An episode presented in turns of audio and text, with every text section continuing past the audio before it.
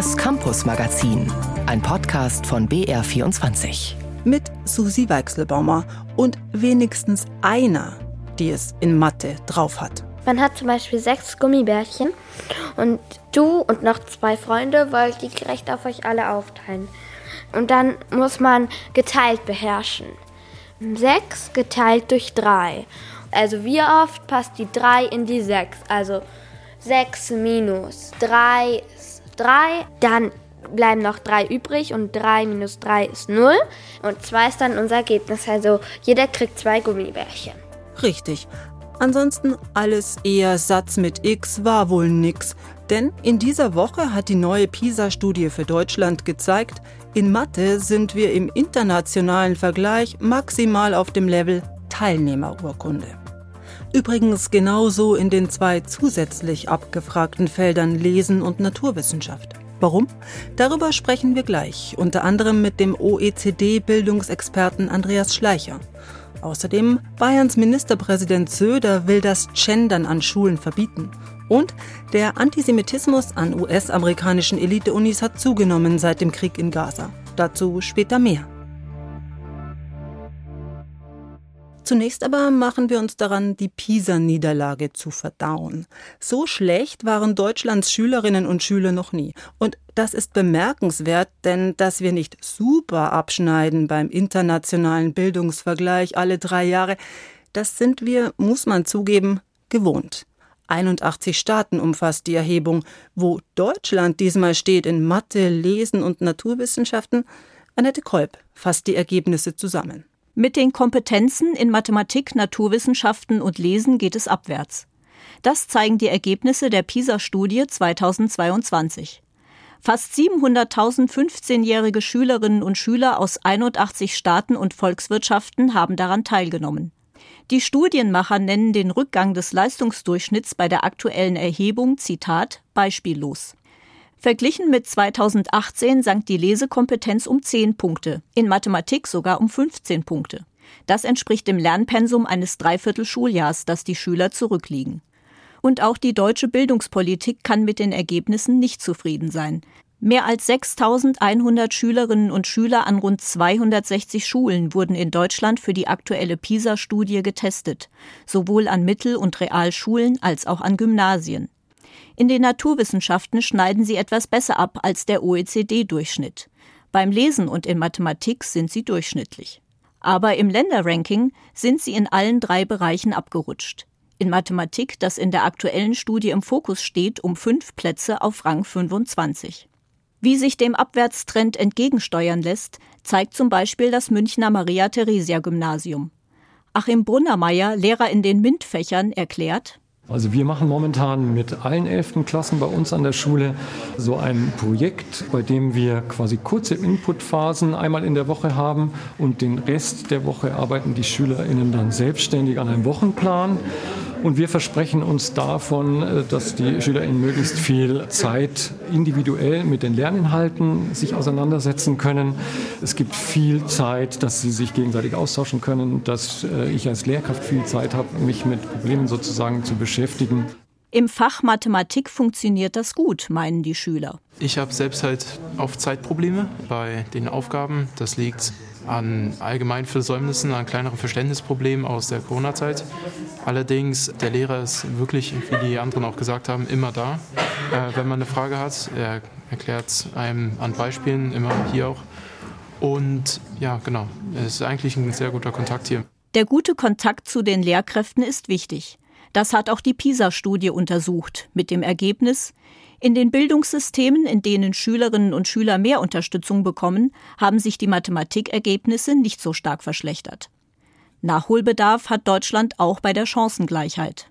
Migrationshintergrund, Bildung und Einkommen der Eltern bestimmen stärker als in anderen Ländern den Bildungserfolg. Auch diese PISA-Studie birgt also wieder viel Zündstoff.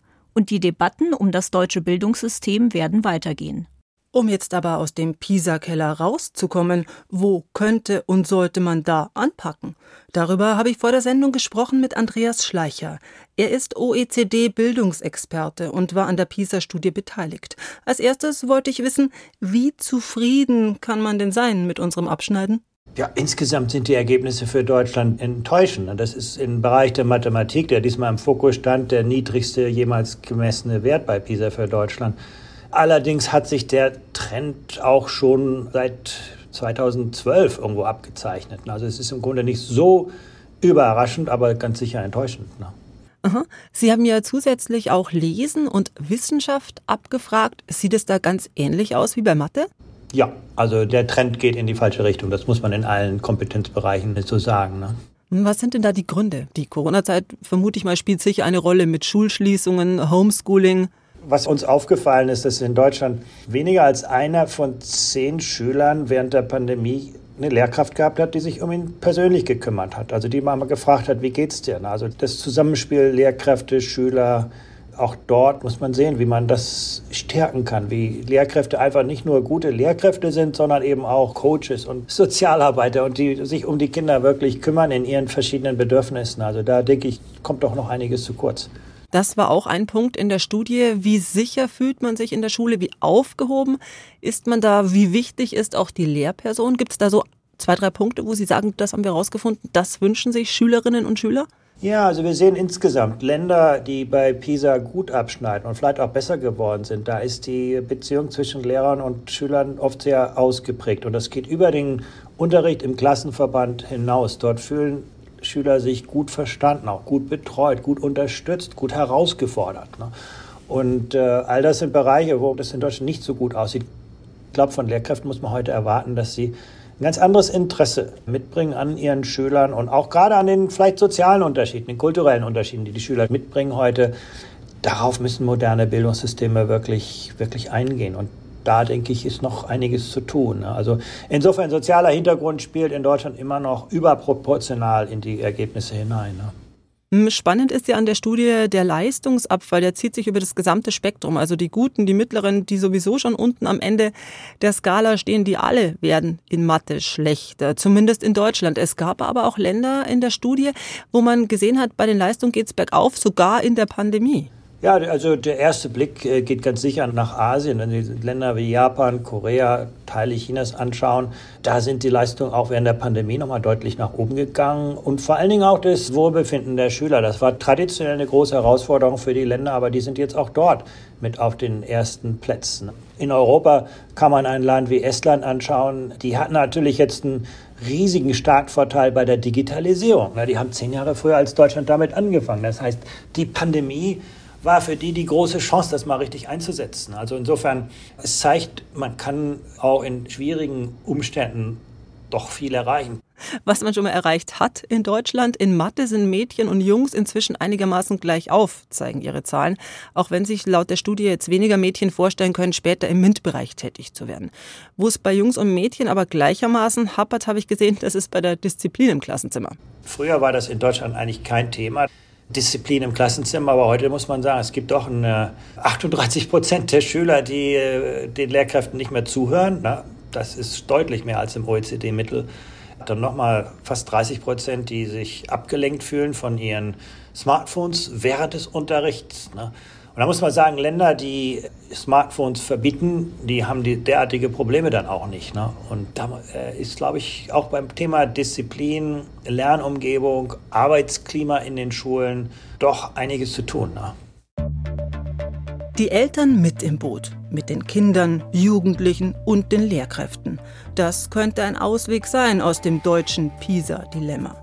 Mehr Teamarbeit wünscht sich auch Lennart Elias Seimetz. Bis vor zwei Wochen war er Generalreferent der Bundesschülerkonferenz. Inzwischen arbeitet er im öffentlichen Dienst. Jetzt kommt sein Buch heraus. Der Titel Total überfordert, total kaputt, total wichtig. Ein Schülersprecher redet Klartext. Wir reden ja von einer Schulgemeinschaft. Oder das sollte es zumindest sein, eine Schulgemeinschaft. Und das sind nicht nur die Lehrkräfte und Didaktiker, sondern das sind nun mal auch die Schülerinnen und die Eltern. Während die Eltern noch ab und an gehört würden, erzählt Seimetz aus Erfahrung, blieben die Kinder und Jugendlichen in der Regel außen vor. Als Landesschülersprecher des Saarlands und später Generalreferent der Bundesschülerkonferenz war er zwar öfter mal eingeladen zu politischen Runden, aber ich sag mal so, meine Frusttoleranz ist sehr hoch geworden. Anders geht es einfach nicht. Leider erleben wir sehr oft dieses Problem dieser Scheinpartizipation. Wir setzen ihn dahin und dann sagen wir, er war da. Oder ähm, zum Beispiel in Corona-Zeiten, wo es dann hieß, es war mit der Schülerschaft abgestimmt, wo ich mir denke, es war eine Informationsrunde, das und das werden die Entscheidungen sein. Abgestimmt im demokratischen Sinne ist da ja auch etwas anderes. Man muss da einfach weitermachen, dranbleiben, immer wieder anklopfen, immer wieder laut sein, in der Hoffnung, dass es sich dann irgendwann in den Köpfen einprägt, äh, dass SchülerInnen beteiligt, gefragt und deren Meinung dann letztendlich auch in den Entscheidungsprozess einfließt. Unterm Strich, so wie es jetzt ist, sollte es bitte nicht bleiben in Deutschland. Ob man sich allerdings in puncto anders machen, eins zu eins ein Beispiel nehmen kann an anderen Ländern und sind solche internationalen Bildungsvergleiche überhaupt sinnvoll? Ein Kommentar dazu von meiner Kollegin Schantoczynski. Die PISA-Studie ist raus und hat, wie erwartet, für schlechte Laune gesorgt. Es ist der Moment, vor dem sich Bildungspolitiker hierzulande ziemlich fürchten und ängstlich wegducken, denn die PISA-Ergebnisse der letzten Jahre gaben selten Anlass zu wirklicher Freude. Jetzt ist also klar, die deutschen Schülerinnen und Schüler schneiden so schlecht ab wie nie zuvor. Nun könnte man einwenden, die PISA-Studie vergleicht Bildungssysteme, die eigentlich nicht vergleichbar sind, etwa Singapur, das immer noch ganz vorne mit dabei ist, ähnlich wie Japan und Südkorea. Aber auch in Europa gibt es eben deutlich bessere Bildungssysteme. Estland und die Schweiz etwa. Fest steht, Deutschland ist allenfalls Mittelmaß, was die Bildung angeht und übrigens im internationalen Vergleich besonders stark abgefallen, von einigen wenigen anderen Beispielen abgesehen. Klar ist, eine Mitschuld daran trägt die Pandemie. Die Schulschließungen haben den Kindern nachhaltig geschadet. Die Smartphone-Nutzung ist seitdem gestiegen, Kinder sind abgelenkt, sie können sich schlechter konzentrieren. Das kann nur durch gute Lehrerinnen und Lehrer, engmaschige Betreuung und kreativen Unterricht gelöst werden. Und daran fehlt es in Deutschland oft. Das Problem des Lehrkräftemangels ist zwar erkannt, wird aber von der Bildungspolitik auch in Bayern nicht wirklich angegangen. Zur Wahrheit gehört auch, dass Deutschland immer noch ein Problem in Sachen Chancengleichheit hat. Bei uns bestimmt mehr als in anderen Ländern das Elternhaus, der Bildungshintergrund, das Einkommen oder ein Migrationshintergrund, ob jemand in der Schule erfolgreich ist oder nicht. Das Frustrierende an den PISA-Vergleichen ist, die Ideen, Konzepte und Forderungen sind bekannt und liegen seit Jahren auf dem Tisch, aber wenig bis nichts passiert. Allein deshalb braucht es die PISA-Studie weiterhin, um wenigstens alle drei Jahre drastisch darauf hinzuweisen, dass die Bildungspolitik in Deutschland bisher versagt. Jan Tuczynski kommentierte. Zur PISA-Aufregung kam diese Woche noch mehr Wirbel in Bayern. Da verkündete Ministerpräsident Markus Söder in seiner Regierungserklärung, Für Bayern kann ich Ihnen nur eines sagen. Mit uns wird es kein verpflichtendes Gendern geben. Im Gegenteil, wir werden das Gendern in Schule und Verwaltung sogar untersagen, meine sehr verehrten Damen und Herren. Ein Genderverbot also für Behörden und eben auch Schulen. Moment, sagt das bayerische Kultusministerium. Hier hat man erst im Juni dieses Jahres nochmal festgelegt, die amtliche Regelung der deutschen Rechtschreibung ist die verbindliche Grundlage des Unterrichts. Und Schülerinnen und Schüler dürfen nicht gedrängt werden zu Gendersternchen, Genderstrich, Binnen-I. Stattdessen sollen Paarformen benutzt werden, wie Schornsteinfegerinnen und Schornsteinfeger, oder geschlechtsneutrale Ausdrücke wie Lernende und Lehrende. Auf Anfrage des BR schreibt Kultusministerin Anna Stolz, Zitat, wir haben an den Schulen bereits einen klaren Leitfaden zur sprachlichen Repräsentanz der Geschlechter.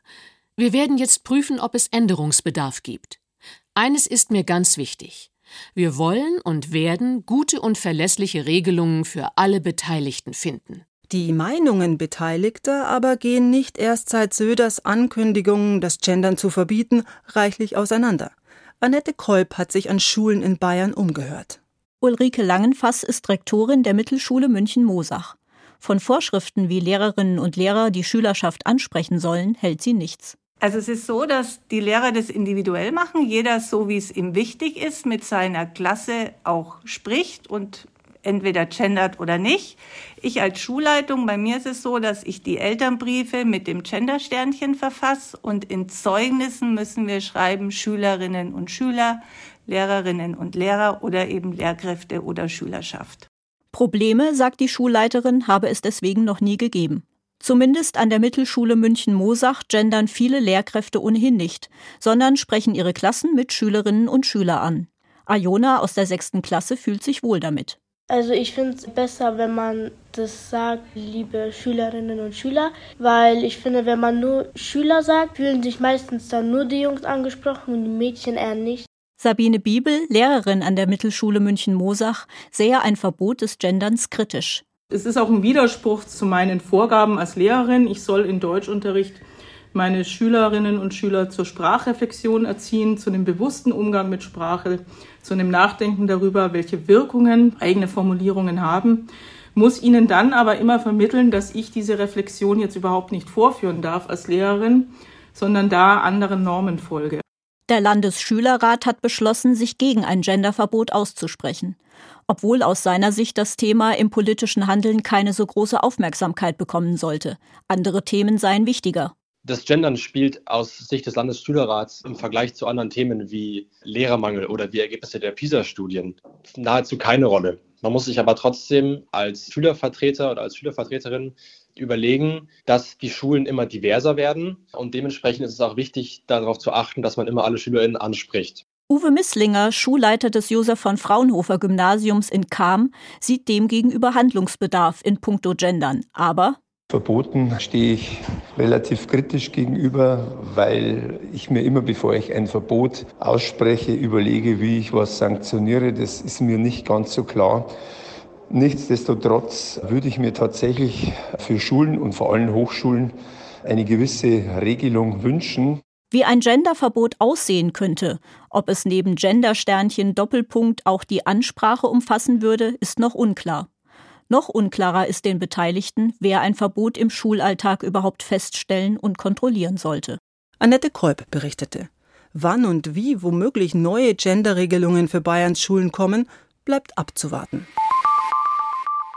Wir schauen in die USA.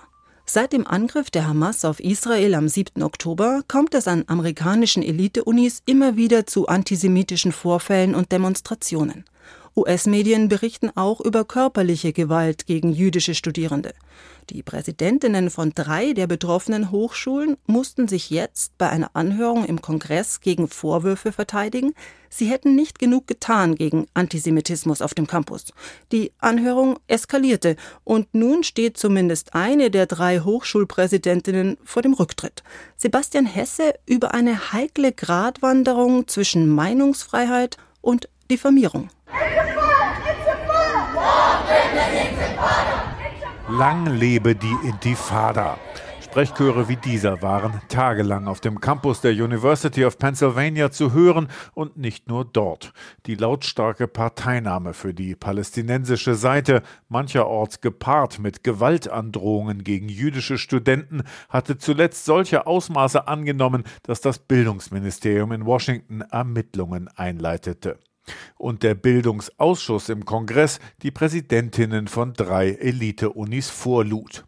Verstößt der Aufruf zum Völkermord an Juden gegen den Verhaltenskodex ihrer Uni, so die immer wieder gestellte Frage bei dem Hearing. At Harvard, does calling for the genocide of Jews violate Harvard's rules of bullying and harassment? Yes or no?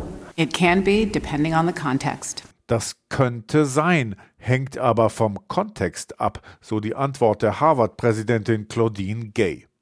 Mit ähnlicher Formulierung antwortete auch ihre Kollegin der Ivy League Uni von Pennsylvania, Liz McGill. Als partout keine simple Ja-Nein-Antwort zu haben war, platzte der republikanischen Abgeordneten Elise Stefanik der Kragen. Again, it depends on the context. It does not depend on the context. The answer is yes, and this is why you should resign. Sie sollten zurücktreten, weil die Antwort hier Ja heißen muss, so Stefanik.